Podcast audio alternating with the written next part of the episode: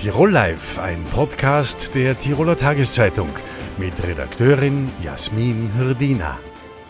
Tourengeher und Freerider haben wieder Saison, aber leider auch die Lawinen. Wie sicher ist es in Tirols Bergen? Das schauen wir uns heute an bei Tirol Live. Herzlich willkommen. Und wer könnte da besser darüber Auskunft geben als jener Mann, der gerne als Lawinenpapst bezeichnet wird? Rudi Meyer, der Leiter des Lawinenwarndienstes Tirol, ist uns aus Galtür von einer Schulung zugeschaltet. Herr Meyer, danke, dass Sie sich Zeit nehmen. Danke auch, gerne. Vergangenen Winter starben in Tirol sechs Personen bei, äh, bei Lawinenabgängen. Im, Jahr, Im Zehn-Jahres-Schnitt sind es immer acht. Leider gab es auch heuer schon ein Lawinenopfer vergangenes Wochenende am Fennet. Deshalb würde ich die Eingangsfrage gleich direkt an Sie weitergeben. Wie sicher ist es denn im Winter in Tirols Bergen?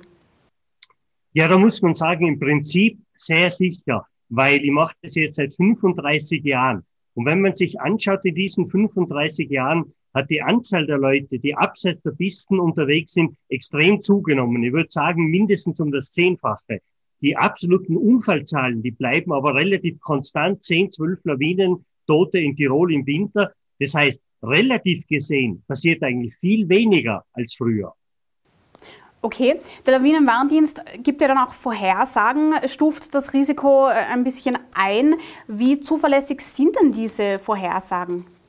Auch dazu eine gute Antwort. Vor ein paar Jahren sind wir evaluiert worden vom DAV Summit Club. Das heißt, das ist der Profi-Club des Deutschen Alpenvereines von Bergführern und die haben fast 700 Touren Tage analysiert mit ihren Bergführern, wo die die Treffgenauigkeit des Lawinenwarndienstes analysieren mussten. 95 Prozent haben unserer Einschätzung zugestimmt. Für drei Prozent waren wir etwas zu hoch unterwegs, für zwei Prozent etwas zu nieder. Aber mit 95 Prozent Treffergenauigkeit, da kann ich sehr gut damit leben. Jetzt ist über den Winter über, hat man den Eindruck, herrscht meistens, zumindest im Oberland, Lawinenwarnstufe 3 bis 4 und irgendwie, man hat den Eindruck, das ist relativ konstant. Wie gescheit ist es denn dann generell, abseits der Pisten unterwegs zu sein? Ja, auch das muss ein, etwas relativieren. Heuer ist der Winter einfach einer, der schon relativ kritisch gestaltet ist, weil wir vom Herbst her schon Schnee hatten der sich hochalpin umgewandelt hat und eine Schwachschicht gebildet hat, auf die jetzt der letzte Schnee draufgekommen ist. Deswegen sind wir relativ hoch gestaltet. Aber im Normalfall kann man sagen, ungefähr in einem Drittel aller Tage wird die Gefahrenstufe drei, also erhebliche Lawinengefahr, ausgegeben und fast zwei Drittel der Tage sind Gefahrenstufe eins oder zwei. Vier ist schon sehr selten, da würde ich sagen fünf Prozent im Winter und die Stufe fünf, die hatten wir außer Galtür nur noch dreimal. Also im Prinzip, wie gesagt, die meisten Tage im Winter habe ich Stufe eins oder zwei, ungefähr ein Drittel hat die Stufe drei. Leider ist diese Stufe drei die erhebliche Lawinengefahr, die mittlere Stufe, aber die, die doch am meisten unterschätzt wird, weil da passieren zwei Drittel aller Unfälle. Also offensichtlich glauben vielleicht viele, das ist so ähnlich wie in der Schule, drei in der Mitte drin, befriedigend, nicht ganz gut, nicht ganz schlecht. Und da muss man sagen, bitte, liebe Leute, aufpassen, Stufe drei erhebliche Lawinengefahr, da brauche ich Erfahrung, da muss ich mich auskennen. Da muss ich mich auskennen, das ist ein gutes Stichwort. Sie machen das ja jetzt seit über 30 Jahren. Würden Sie sich zutrauen, jeden Hang wirklich hundertprozentig einschätzen zu können? Nein, absolut nicht. Äh, ein Problem äh, in der Einschätzung der Lawinengefahr ist auch das, wir haben nur zwei Zustände, nämlich 0 und 100. Und dazwischen gibt es nicht. Es gibt keinen Dreiviertel oder halben Lawinenabgang.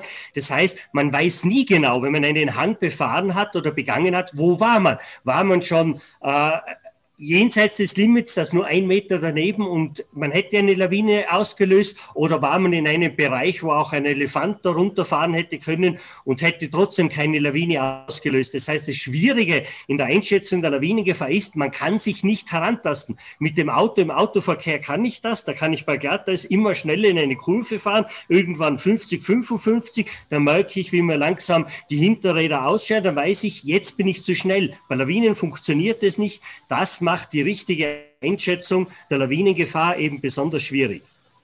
Was bedeutet das im Umkehrschluss denn für die Sportler? Wie kann man sich denn vorbereiten? Wie kann man sich, wo kann man sich informieren? Wie sollte man ausgerüstet sein? Womit minimiert man das Risiko am meisten? Sehr gute Frage. Das erste ist die Sache der Ausrüstung. Also Minimum an Ausrüstung ist immer verschütteten Suchgerät, Sonde, Schaufel. Das muss ich dabei haben. Wenn ich das nicht dabei habe, dann bin ich sowieso fahrlässig unterwegs.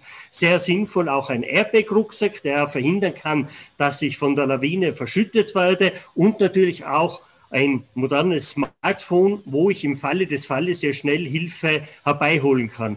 Das nächste ist in jedem Fall, wenn jemand diesen tollen Sport, diesen tollen Sport Skitouren gehen, Varianten fahren, Freeriden wirklich betreiben will, dann empfiehlt sich in jedem Fall eine Ausbildung zu machen. Die alpinen Vereine bieten da ganz tolle Programme an, dass man sich da etwas ausbilden lässt und dann mehr Erfahrung dazu hat und das Wichtigste überhaupt an erster Stelle informieren, informieren, informieren und da bieten wir gerade als Lawinenwand ins Tirol einer der modernsten Webseiten überhaupt weltweit an, den Lawinenpunkt-Report auf Deutsch, auf Italienisch, auf Englisch, auf Spanisch, auf Französisch. Das heißt, einfach da reinschauen, das ist kostenlos, kann jeder über sein modernes Smartphone abrufen, kann da reinschauen, wie gefährlich es derzeit ist. Also bitte, vor man ins Gelände geht, vor man die Pisten verlässt, informieren.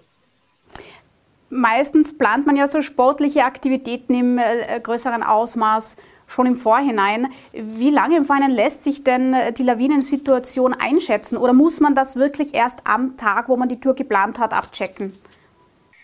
Das ist jetzt so, wir haben das mit unserem Lawinenreport gemeinsam mit Südtirol und Trentino sehr professionell gelöst. Früher war der Lagebericht immer in der Früh um 7.30 Uhr, was für viele etwas zu spät war. Vor allem für die Planung ist es dann recht spät. Jetzt kommt der Lawinenreport immer schon um 17 Uhr am Vorabend heraus. Das heißt, jeder hat genug Zeit, kann sich auch auf einer Hütte noch vor dem Abendessen, nach dem Abendessen oder zu Hause in Ruhe diese Tourenplanung machen und dann am nächsten Tag mit einem guten Gewissen ins Gelände starten.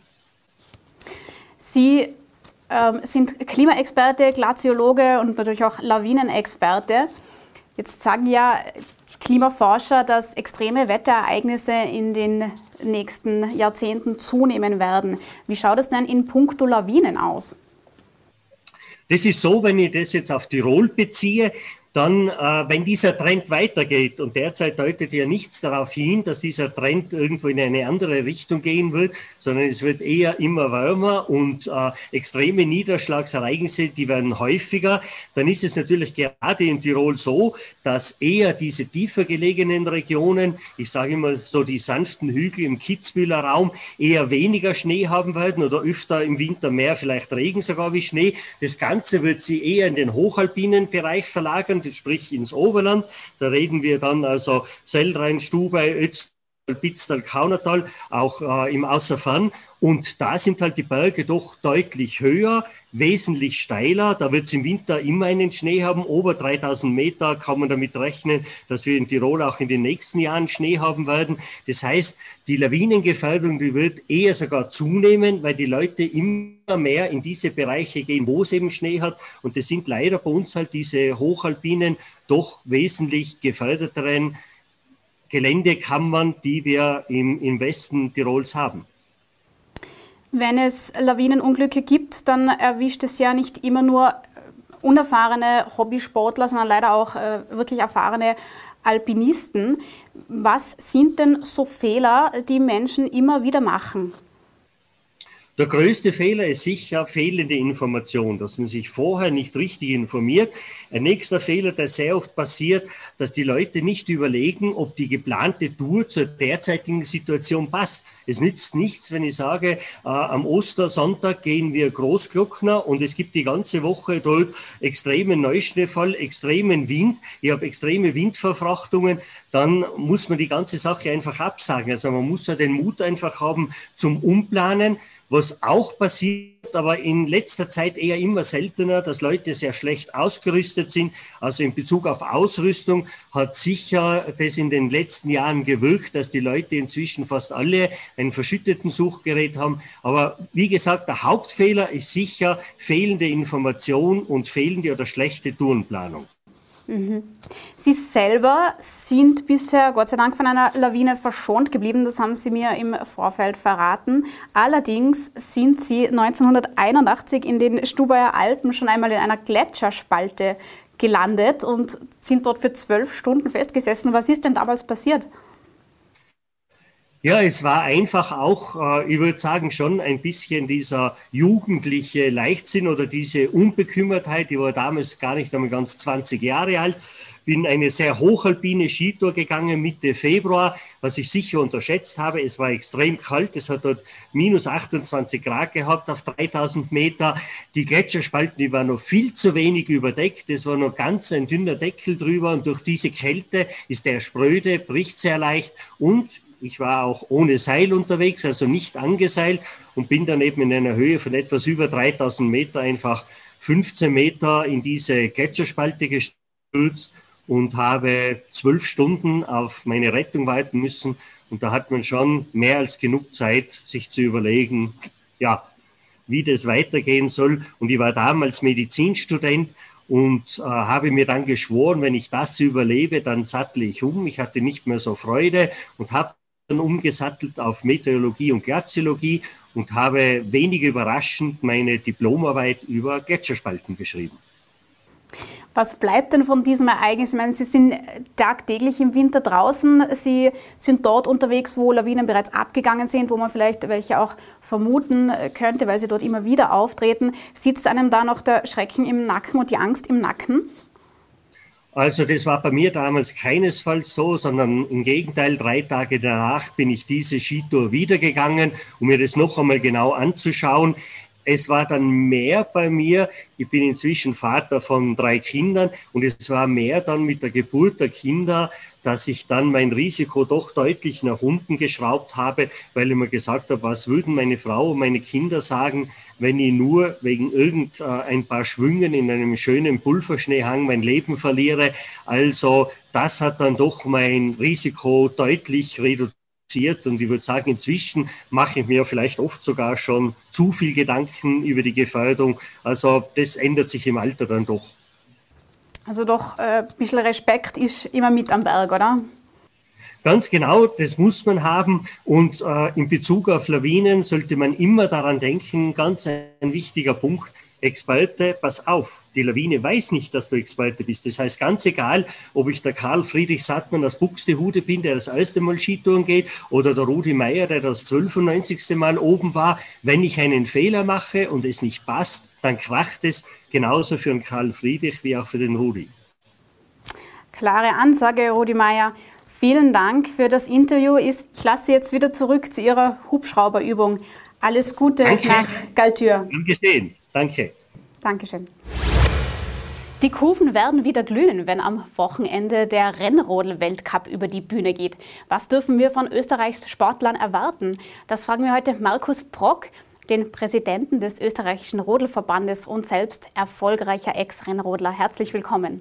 Ja, danke schön. Grüß euch letzt schon bereits vergangenes Wochenende hat es in Altenberg ein historisches Triple gegeben. Österreich konnte, die österreichischen Sportler konnten sowohl das Damen-, das Herren- als auch das Doppelrennen gewinnen. Wie ist denn dieser, diese Leistung einzuordnen? Ja, ich war selber vor Ort in Altenberg, äh, war natürlich sensationell, sozusagen in der Höhle des Löwen, Deutschland auf deutschen Bahnen. Wir wissen ja, die Deutschen sind sehr, sehr stark im Rodelsport. Und dort alle drei Disziplinen zu gewinnen, war erstens einmal historisch, hat es noch nie gegeben und ich bin jetzt schon relativ lang dabei. Und ja, ist natürlich eine sehr harte Arbeit dahinter. Ein bisschen kein Glück braucht man auch, aber die Verhältnisse waren sehr gleichbleibend, also richtig fair. Und ja, wir haben uns natürlich riesig gefreut in Altenberg. Was kann man denn dann mit dieser Vorleistung für dieses Wochenende von den Sportlern erwarten? Weil das ist ja wahrscheinlich schwer zu toppen, oder? Ja, schwer zu toppen ist das eine, aber äh, wir haben eine sehr, sehr starke Mannschaft in allen drei Disziplinen. Wir haben ja noch die vierte Disziplin, den äh, Mannschaftsbewerb natürlich, was auch olympisch ist, seit 2014 äh, in Sochi. Und dadurch ist man, wenn man in alle drei Disziplinen stark ist, man natürlich auch im Teambewerb konkurrenzfähig. In Altenberg hat man da leider Fehler gemacht ist Fünfter geworden. Aber in Igels jetzt haben wir ein sehr, sehr starkes Team und was uns als Verband auszeichnet, dass wir jetzt nicht nur einen Herrn haben, der was vorne mitfahren kann, sondern wirklich fünf Herren haben, was ganz vorne mitfahren können, Doppelsitzer, auch drei sehr starke Teams haben. Und bei den Mädels jetzt speziell die Madeleine Egle, aber auch die Lisa Schulte war dieses Jahr schon dritte Mal beim Auftakt in Peking auf der sozusagen Test-Olympia beim Weltcup. Und ja, die Tochter von mir, die Hanna, kann auch jederzeit das unter die Zehn fahren. Also wir haben schon ein sehr, sehr starkes Team. Und auf die Frage zurückkommen, Eagles, Eagles ist sicherlich das Ziel auch in jeder Disziplin aufs Podium zu fahren. In alle vier Disziplinen aufs Podium zu fahren, wäre natürlich in Eagles sehr, sehr schön ein großes Ziel, das Sie sich da gesteckt haben. Äh, vor Ort werden ja nur maximal 300 Zuschauer zugelassen sein wegen der Pandemie. Wie schwierig ist es denn generell in solchen Zeiten als Verband so etwas wie einen Weltcup auszurichten? Auf der einen Seite muss man sagen, ist man privilegiert, dass man überhaupt äh, seinen Beruf sozusagen, sind als Berufssportler überhaupt ausüben kann, dass äh, ja, das schon von der Regierung so gestützt wird, dass Berufssport äh, betrieben werden kann. Und wie gesagt, ist man auf der anderen Seite privilegiert. Auf der einen Seite sind natürlich schon große Auflagen, das ganze Team immer in einer Bubble zu leben und ja, von der Strecke wieder ins Hotel zurück und sonst nirgends mehr hin. Und ist schon sehr herausfordernd und auch die Gruppen geteilt. Also die Trainer stehen oft acht Stunden lang an der Bahn, weil es in Gruppen aufgeteilt ist und ist schon sehr fordernd. Aber wie gesagt, auf der anderen Seite sind wir auch privilegiert. Und ja, zuschauermäßig ist natürlich auch ja, mit 300 Zuschauern mit so einem tollen Team ist natürlich nicht viel. Trotzdem hoffen wir, dass einige Leute raufkommen und dass nicht alle sagen, ja, da kommen wir eh nicht rein und fahren wir gar nicht hin. Wir hoffen natürlich schon, dass äh, einige raufkommen. Es ist immer ein bisschen kommen und gehen, das wird genau gezählt und genau überprüft auch nach, laut den äh, Vorschriften einfach von Bund, Land und Stadt da. Und wir hoffen, dass Leute raufkommen und sonst ähm, dem Fernseher uns die Leute und Fans die Daumen drücken. Und zumindest die 300, die dann hoffentlich kommen, umso mehr anfeuern. Ja, äh, glaube ich schon. Und wie gesagt, wir haben ein sehr, sehr starkes Team. Ich traue mich sagen, gesamt gesehen haben wir noch nie so ein starkes Team gehabt und sie hätten es verdient, ja. Der Weltcup in Eagles ist ja auch eines der letzten Rennen, bei dem man sich für die Olympischen Spiele 2022 äh, in Peking qualifizieren kann. Da gab es im November ja schon eine Generalprobe dazu. Sie waren auch unterwegs dorthin, wurden dann aber in Frankfurt vor Ort ähm, leider trotz Impfung, muss man sagen, positiv auf das Coronavirus getestet. Und das Problem war, glaube ich, zwei junge Sportler saßen mit ihnen im Auto, auch beide geimpft und vor Ort negativ getestet, weil die aber im Auto saßen mit ihnen, mussten die jetzt wieder nach Hause fahren mit ihnen und durften nicht nach Peking reisen. Äh, wie viel Verständnis hat man denn für so strenge Maßnahmen als Spitzensportler? Als Spitzensportler relativ wenig, weil der Spitzensportler will natürlich dabei sein und sagt, kann nicht sein, ich bin negativ getestet. Aber natürlich als, äh, einmal als Chef von den österreichischen Rodlern, aber auch der internationale Verband, wir sind alle, wären alle gemeinsam hingeflogen, also auch alle anderen Nationen mit dabei mit einem Charterflug und man will da natürlich kein Risiko eingehen, weil Peking ist extremst streng und wenn da natürlich Ansteckungen wären, Nachher werden alle gestanden, der ganze Rodelzirkus. Und dadurch hat man die zwei Sportler rausgeholt, aber auch noch zwei Trainer, was mit mir im Auto waren. Mir tut es natürlich leid, die haben mich ja entschuldigt und alles, aber mehr wie testen kann ich auch nicht. Und ist leider passiert. Und die haben dann aber später nachfliegen können, haben noch einige Trainingsläufe absolvieren können, auch beim Weltcup mit dabei. Aber die Trainer haben natürlich den kompletten Team gefehlt drüben. Wir haben schon relativ viele Trainer mit, aber trotzdem haben zwei gefehlt. Und und die Athleten eben weniger. Aber ja, ist jetzt vergessen, man muss das Beste daraus machen und sind voll dabei. Welche Bedeutung haben denn die Olympischen Spiele generell? Man ist ja auch immer wieder auf äh, Förderung, auf öffentliche Förderungen angewiesen. Da will man natürlich auch Leistung sehen. Also wie wichtig sind denn die Olympischen Spiele dabei? Einmal ist äh, für einen Athleten die Olympischen Spiele schon das Höchste natürlich. Gell, ist das eine, da will jeder einmal dabei sein, aber der Anspruch bei uns, österreichische Rodel-Nationalteam, ist ja nicht nur der Anspruch dabei zu sein, sondern schon den Anspruch auch dort Medaillen zu gewinnen. Und das ist das eine. Und Olympia ist natürlich wichtig. Äh, Förderungen, Sponsoren, man steht da in der Auslage, da schaut jetzt wirklich ganz Österreich hin und über die Grenzen hinaus auch. Und wir sind schon, ja, klingt groß, aber fixer Medaillenlieferant bei Olympischen Spielen für Österreich, sind wir Rodler. Und ja, unser großes Ziel, wir haben in Pyeongchang bei den letzten Spielen drei olympische Medaillen gewonnen. Und bei den Herren, bei den äh, Doppelsitzern und auch im Team. Und bei den Damen waren wir da noch ein bisschen, die waren einfach noch zu jung. Und das sind jetzt sind vier Jahre vergangen und jetzt sind die auch da. Unser großes Ziel war, in jeder Disziplin eine Chance haben auf eine Medaille. Und das kann man sagen, hat man jetzt in Altenberg gesehen, das haben wir wirklich. Und ja, dann braucht man aber vor Ort natürlich das Quäntchen Glück, wie es einfach läuft. Olympia ich war selber sechsmal als Sportler dabei und da Olympia muss ein bisschen, wie man so schön sagt, ein bisschen nach anlaufen. Aber unser großes Ziel bei Olympia sind zwei olympische Medaillen zu gewinnen. Das wäre auch meine nächste Frage ah, okay. gewesen. Was ist das Ziel? Okay, das ja, ist ja. gut. Sie selber, um das noch nicht unerwähnt zu lassen, zehnmal Sieger beim Gesamtweltcup im Rennrodeln, zweimal Weltmeister und haben auch drei olympische Medaillen für sich gewinnen können. Ähm, Sie stehen aber jetzt auch am Wochenende und auch sonst ja nicht nur als Verbandspräsident und ehemaliger Spitzensportler an der Rennbahn, sondern auch als Vater. Ihre Tochter Nina hat zwar die Rodelkarriere schon beendet, aber Hanna ist ja noch ganz vorne eben sogar mit dabei. Jetzt prescht man da diesen Eiskanal mit bis zu 140 km/h hinunter. Und jetzt, äh, Sie haben das selber ja auch gemacht, aber wie geht es Ihnen denn dabei auch als Vater? Ja, schon manchmal äh, gemischte Gefühle. Auf der einen Seite passiert im Rodelsport relativ wenig. Muss man sagen, natürlich sind immer wieder Unfälle. Ich sage immer, sobald man einen Helm braucht in der Sportart, den hat man nicht umsonst auf. Es passiert immer wieder was, aber die Verletzungen sind eigentlich bei uns relativ überschaubar. Ist das eine. Aber auf der anderen Seite, gerade jetzt speziell bei einem Mädchen, denkt man schon manchmal, bah, warum habe ich das angefangen auch mit der Tochter? Weil man schon manchmal ein mulmiges Gefühl hat, speziell wenn sie so 16, 17, 18 sind, wo sie nicht so erfahren sind und die Bahn ist schnell. Und ja, aber auf der anderen Seite ist es natürlich eine tolle Lebensschule und wie gesagt, es passiert relativ wenig und ja, mir, mir geht es gut mit Augs, dass sie einen Sport macht.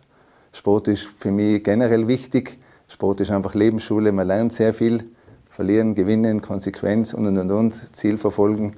Und ja, Sport, wie gesagt, ist Lebensschule. Wie weit sie dann kommen, ist die eine Seite, aber speziell jetzt die Hanna ist schon recht weit. Und wir haben ein sehr junges Damenteam, sind die vier Damen, eben mit der Madeleine, was sicherlich jederzeit äh, um die Top drei Plätze mitfahren kann. Und die Lisa eben Schulte und die, die Hanna Brock eben und die Selina Egle, die wird jetzt erst 19. Wir haben das jüngste Damenteam im Weltcup-Zirkus, aber wir sind sehr stolz auf unsere Mädels. Kommen noch hoffentlich viele spannende Jahre auf uns zu. Was würden Sie denn heute jungen Sportlern für einen Rat mit auf den Weg geben? Grundsätzlich ist einmal wichtig, dass sie die Kinder, wie ich vorher schon gesagt habe, überhaupt mal zum Sport kommen. Da gibt es ja einmal, man redet sehr viel im Fernsehen, sagt man, ja, die Schulen müssen die Schulen, die Schulen natürlich auch, Schulsport, äh, dass man das noch mehr fördert. Da werden eh viele oder einige Initiativen gemacht in Österreich. Aber auf der anderen Seite, glaube ich, ist auch wichtig, dass die Eltern erkennen, dass Sport für die Kinder, für die Jugendlichen schon sehr, sehr wichtig ist. Speziell, wenn sie in das gewisse Alter kommen und wenn sie mal im Sport drinnen sind, haben sie einfach, ja, lernen sie eben, wie ich vorher schon gesagt habe, das Verlieren, das Gewinnen, aber auch die Konsequenz beim Training dabei zu sein. Und wenn dann sind oft Wochenende die Wettkämpfe, dann sind die ganz zum Ausgehen. Und Sport ist einfach, glaube ich, einfach eine sehr gute Lebensschule. Und wie gesagt, die Schulen, die Eltern und alle, es wird ein bisschen zu wenig gemacht. Und jetzt sind auch viele Gespräche gewesen zu Zeiten von Covid, dass da zu viele Sportplätze gesperrt waren und und und. und. Das war ich auch nicht einverstanden natürlich und verstehe ich nicht ganz im Freien. Aber ja, hoffen wir, dass das bald einmal vorbei ist, die ganze Pandemie-Geschichte und dass viele Leute und viele Jugendliche Sport betreiben. Also ein schöner Appell an die Eltern. Wenn Sie zurückdenken an den Beginn Ihrer Karriere, welchen Rat hätte sich denn ein junger Markus Brock damals denn gewünscht? Rat, ich habe das Glück gehabt, dass ich einmal, als die Eltern dahinter gestanden sind, ist das eine. Und dann auch gleich ja, tolle Trainer gehabt habe und was auf mich geschaut haben, dass ich das Talent vielleicht auch schon relativ früh erkannt haben und mir ist eigentlich schon, ich bin sehr toll unterstützt worden einfach. Aber wichtig ist eben, das Elternhaus ist wichtig, einfach das Taxifahren, die müssen jetzt nicht Trainer spielen, aber das Taxifahren sozusagen. Und wenn sie mal ein bisschen hängen, das motivieren auch. Und nicht zwingen, ist der Blödsinn. Und das ist auch immer das sogenannte Eislaufmutter-Symptom, sage ich, ist auch nicht gut, wenn die Eltern mehr wollen wie die Kinder, ist auch nicht gut, aber aber wichtig ist schon, wenn die Familie dahinter steht und sozusagen die Jugendlichen ein bisschen betreut. Und Sport ist was Schönes und wie gesagt, und ich glaube im Leben ganz was Wichtiges. Also Eltern auf, auf. Herr Brock, ich danke Ihnen fürs Kommen ins Studio, für die Einblicke und wünsche alles Gute und ein spannendes Wochenende. Ja, danke schön. Danke. So feierlich besungen wie er wird wohl kein Baum der Welt. O Tannenbaum, und er hat wieder Saison. Und dieser Mann hier hat uns heute ein ganz besonders gestierchtes Exemplar aus Reit im Alpachtal mitgebracht. der Obmann der Tiroler Christbaumproduzenten. Johannes Astner, schön, dass Sie da sind. Ja, hallo, vielen Dank für die Einladung. Freut mich, dass ich heute bei euch im Studio sein darf. Herr Astner, ähm, Regionalität ist ja seit Jahren das Schlagwort. Trotzdem ist es so, in den Wohnzimmern am Heiligen Abend stehen eigentlich kaum heimische Bäume. Der Markteinteil liegt, glaube ich, bei knapp über 10 Prozent. Warum ist denn das so? Wird da einfach in Tirol nicht mehr produziert oder ist auch die Nachfrage gar nicht da? Also erstens würde ich einmal sagen, dass die Nachfrage ist schon da im Land. Es wird die Regionalität gerade in der Pandemie jetzt ist noch einmal verstärkt, aber wir haben auch noch nicht die Kapazitäten dazu. Natürlich heißt das auch immer, wenn wir unsere Kapazitäten steigern, dass wir andere vom Markt verdrängen müssen. Das funktioniert dann halt auch immer. Also der Markt ist gesättigt in Tirol, es sind Bäume verfügbar für alle, aber wir sind stets bemüht, dass wir unseren Tiroler Christbaum immer weiter nach vorne bringen. Okay. Äh, diese Bäume, die aus dem Ausland stammen, die reisen ja dann teilweise quer durch Europa. Das ist natürlich alles andere als nachhaltig. Also spricht natürlich vieles für den Kauf von heimischen Bäumen. Aber generell so ein Christbaum, damit er so eine klassische Wohnzimmerhöhe von etwa zwei Metern hat, der braucht ja etliche Jahre, bis er diese Höhe erreicht. Dann schneidet man ihn ab und stellt ihn eigentlich nur für zwei Wochen auf. Ist das nicht Frevel für jemanden wie Sie, der diese Pflanze äh, jahrelang hochzieht und dann ist nach zwei Wochen wird er dann ähm, wird ihm da gar ausgemacht? Wenn man jetzt da natürlich in die Produktion ein bisschen hineinblicken darf oder wenn ich da einen kleinen Auszug geben darf, wir haben ja zig Tausende, andere haben zig Hunderte Bäume gepflanzt. Natürlich wird jedes Jahr was nachgepflanzt, was abgesägt wird, wird nachgepflanzt. Und man ist natürlich als Produzent schon stolz, wenn man einen schönen Baum hat zum Verkaufen. Und den gibt man dann auch gern natürlich auch für das Fest her. Und man will ja auch ein paar Euro verdienen, weil es macht ja jeder auch. Das, bei uns im Großteil ist es ein Zuverdienst in der Landwirtschaft. Und das ist natürlich auch wichtig, damit die bäuerlichen Familien auch zu ihrem Einkommen kommen. Das heißt, da gibt es dann auch kein Bedauern von Ihrer Seite, wenn Sie, wenn Sie dann am 6., 7. Jänner in den Straßen die ganzen abgeschmückten Bäume liegen sehen, die Müllabfuhr heran Nein, eigentlich nicht. Und man muss sich immer vorstellen, die Bäume werden ja dann auch wieder verwertet. Sie gehen dann wieder in eine Biomasseanlage, werden wieder verheizt, bringen auch nochmal Wärme. Also ich sehe das immer als Ganzes, weil viele meiner Produzenten, so wie ich, sind ja auch Forstwirte. Wir produzieren ja auch Holz. Und das hat ja alles seinen Faktor damit auch unsere Wirtschaft äh, floriert. Man kennt das von den Obstbauern. Die extremen Wetterereignisse setzen äh, den Plantagen zu. Und Klimaforscher sagen ja, das wird in den nächsten Jahrzehnten noch zunehmen. Wie schaut es denn da bei den Christbaumproduzenten aus? Spüren Sie das auch? Äh, wir haben eigentlich zwei, äh, oder, oder zwei Phänomene, die bei uns die Klimaerwärmung mit sich bringt. Eigentlich wachsen unsere Bäume seit Jahren immer ein bisschen besser, dass sich die Vegetationszeit bei uns verlängert hat. Wir haben ja den riesen Vorteil im Alpenraum, dass wir sehr gute Niederschläge haben und sehr viele Niederschläge haben im Jahr gesehen. Wir haben nur Probleme mit so Temperaturspitzen und so und eben im Frühjahrstrockenheit, wenn wir unsere neuen Pflanzen setzen. Da haben wir hin und wieder Probleme auch mit größeren Ausfällen. Aber sonst kann man bei uns nur sagen, wir sind relativ, also vom Glück besät noch bis jetzt und kommen noch gut durch. Wie ist das heurige Jahr verlaufen? Das heurige Jahr war eigentlich relativ, oder kann man sagen, sehr gut. Wir haben nur zwei, bei zwei Produzenten Probleme gehabt, einmal mit dem Hagel. Der ist natürlich auch für die Weihnachtsbäume nicht unbedingt förderlich. Da geht einiges kaputt, kann man in dem Jahr nicht gut verkaufen, weil das einfach, der Baum ist geschädigt und der Blick für die Kunden ist da einfach schon sehr getrübt. Geht es da eher um die jungen Setzlinge, die da ähm, e, empfindlicher sind, oder ist es auch ein gewachsener, großer, Jeder Baum, Baum, also egal ob der Baum drei Meter groß ist oder nur ganz klein, der Hagel setzt dem sehr zu, der schlägt Nadeln ab, kann Triebe abbrechen, also der Baum ist dann einfach nicht für den Verkauf geeignet. Okay, es ist eigentlich auch ein großes Risiko für die Bauern, die das anbauen. Wenn es jetzt äh, zu Ernteausfällen kommt, äh, eben, wie gesagt, die Klimaforscher sagen ja, es wird immer wieder, also es wird jetzt häufiger werden, solche extremen Wetterereignisse. Bedeutet das jetzt auch im Umkehrschluss, wir müssen uns darauf einstellen, dass die Christbäume in den nächsten Jahren auch teurer werden werden? Na, das, äh, also als rückführend auf Ernteausfälle würde ich nicht sagen. Äh, es ist einfach das Problem, dass wir eine Produktionsknappheit in den nächsten Jahren europaweit an Weihnachtsbäumen haben werden. Dadurch werden wahrscheinlich die größeren Weihnachtsbäume ein wenig knapp werden und preislich ein wenig anziehen. Woran liegt das, diese Knappheit? Ja, unser Hauptproduktionsland von Weihnachtsbäumen war ja früher Dänemark. Die haben die Nordmanstanne als erst eigentlich kultiviert und haben, wenn man sich vorstellt, eine jährliche Produktion von 12 Millionen Bäumen benötigen aber Land, im Land nur eine Million Bäume und sind Exportland Nummer eins. Und, die, äh, und dort geht stetig die Produktion zurück. Und das äh, spürt natürlich auch ein Land, ich sage wie Tirol, wo viele Bäume importiert werden, natürlich dann auch.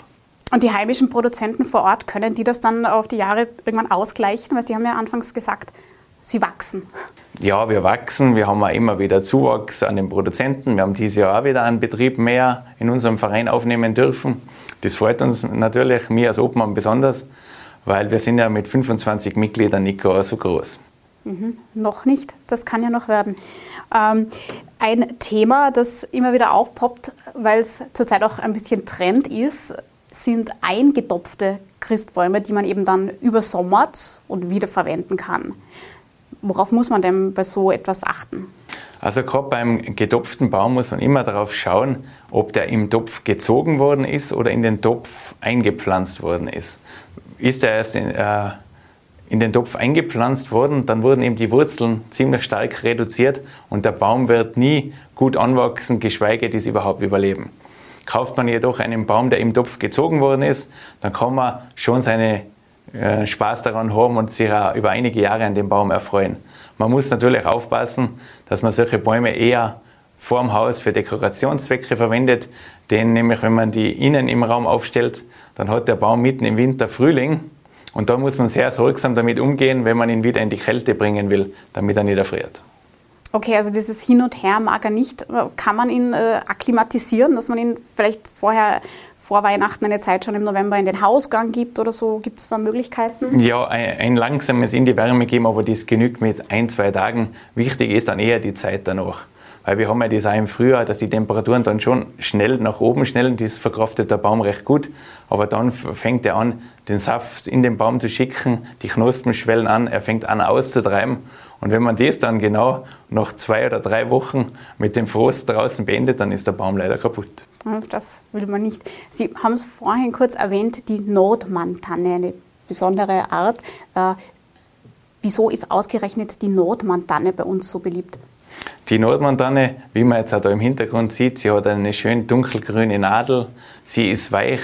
Sie duftet zwar nur ein wenig, hält aber sehr gut die Nadeln und ist auch vom Wuchs her sehr, sehr regelmäßig. Sie lässt sich am leichtesten äh, anbauen und, und ergibt die größte Ausbeute. Und das haben die Dänen früher schon entdeckt. Der Baum kommt ja eigentlich aus Georgien, wurde aber von einem Herr Nordmann nach Dänemark importiert und der hat dann angefangen, die dort zu kultivieren und von daher stammt auch der Name die Nordmantanne. Sie selber in Reit im Alpbachtal pflanzen Sie nur Nordmantannen an oder auch Blaufichte? Also wir haben 95 Prozent Nordmantannen und dann noch irgendwelche Alternativtannen. Von der Blaufichte habe ich mich gänzlich entfernt, da, da meine Kunden die einfach nicht mehr kaufen wollen. Kein Fan von der Blaufichte also.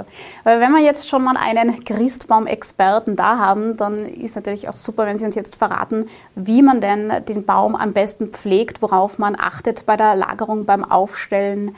Was kann man da tun, damit er möglichst lange frisch und schön und saftig bleibt? Also ich würde zuerst einmal empfehlen, kaufen Sie es bei einem Tiroler Christbaumproduzenten, weil der Baum ist frisch, hat keine langen Transportwege. Dann können Sie schon sicher sein, dass er wahrscheinlich auch gut hält. Dann würde, äh, empfehlen wir immer, lassen Sie den Baum nach dem Kauf im Netz, weil umso kompakter der Baum ist, umso länger hält er die Feuchtigkeit. Lagern Sie ihn in einem schattigen Platz, kühl, wenn es möglich ist. Sollte er frostfrei lagern können, dann können Sie ihn auch gerne in Wasser stellen. Aber wenn wir so Wochen haben wie letzte Woche, wo es sehr kalt ist und es friert dann ein, dann macht Wasser meistens mehr Probleme, wenn sie es dann den Eisklumpen abkriegen wollen, als es bringt, den Baum einzustellen. Und dann natürlich knapp vor dem Fest aus dem Netz holen, in einen Ständer stellen, der eine Wassermöglichkeit hat, eine Wassersaugmöglichkeit. Und wer dem Baum nur einen Kick mehr mitgeben will, der kann auch noch frisch unten anschneiden, dann saugt er noch ein bisschen mehr Wasser. Was war Ihr Rekord? Wie, wie lange haben Sie den, äh, Ihren Baum am längsten einmal halten können? Halten können. Wir lassen unseren Baum, wenn es geht, immer bis Lichtmess sogar stehen. Sehr Also traditionell. Anfang Februar. Aber natürlich, ich, ich hätte auch noch Reisig zu Hause, das von 1990 kommt und immer noch keine Nadel verliert, nur total braun ist. Okay, das hätte ich gesagt, weil dann können Sie den Baum sogar zu Ostern noch mit Eiern behängen, aber offenbar geht es ja darüber hinaus auch noch. Auch eine Art der Wiederverwendung sozusagen. Herr Astner, vielen Dank. Das kann ich auch an unsere Zuschauer weitergeben. Ich wünsche eine schöne Vorweihnachtszeit. Dankeschön fürs Interesse im Namen des Teams. Alle Ausgaben von Tirol Live können Sie wie immer auf tt.com nachsehen und natürlich nachhören und freilich nachlesen in Ihrer Tiroler Tageszeitung. Bis zum nächsten Mal. Servus.